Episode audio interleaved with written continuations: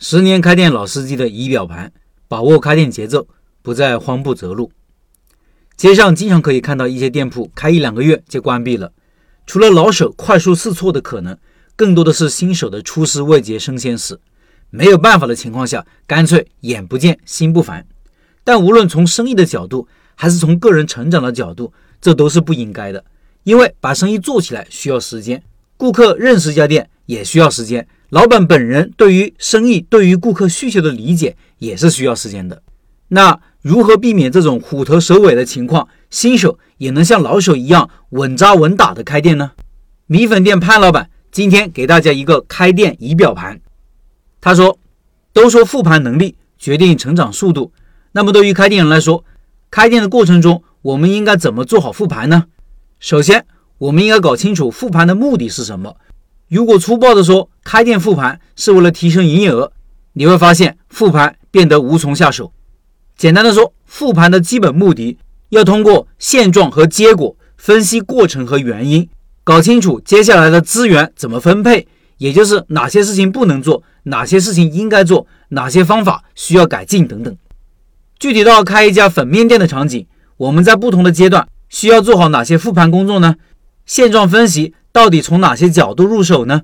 最简单的复盘就是通过分析关键业务活动里面的关键指标以及他们的表现来分析营业情况。开店里面有哪些关键业务活动呢？有以下几项：项目、选址、装修。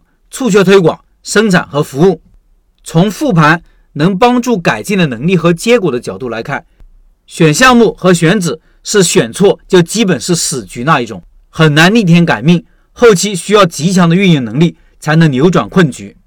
正因为如此，我们在前期理解项目性质和选址适配性上可以多花点时间。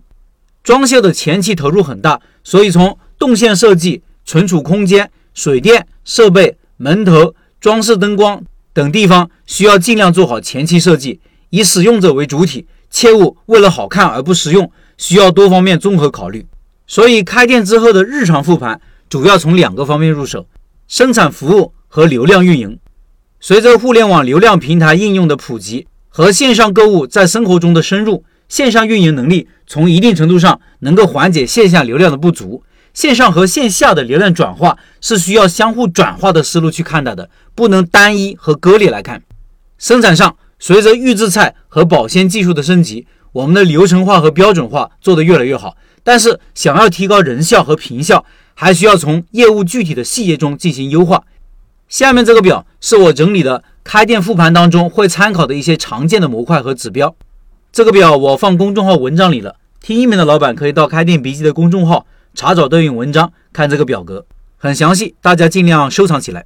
从促销和推广的角度，我们可以分成需求、设计、活动转化等三大板块；从生产服务，我们可以分成质量、作业现场、成本以及员工等四大板块。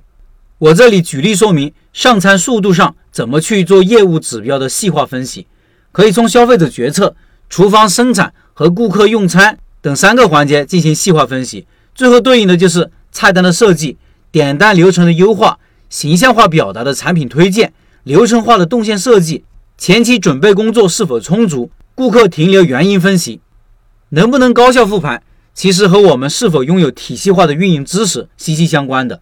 很多时候，我们不能静下心来梳理和思考，原因仅仅是业务不熟悉，导致问题不具体。就像有些生意是需要顾客停留的，因为停留。可以产生环境正向影响和增加客单价，翻台率不能一概而论。复盘也是需要从结果出发，具体业务具体分析的。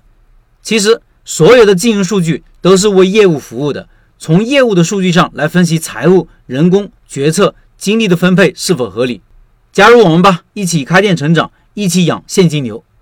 以上是米粉店潘老板的分享。最后，六月份的拜师学艺项目是湖南米粉。他这个米粉是贵州口味和湖南口味的结合，十年老店，硕士老板娘带你开米粉店。感兴趣老板可以扫码进入交流群和潘老板直接交流，音频下方有二维码。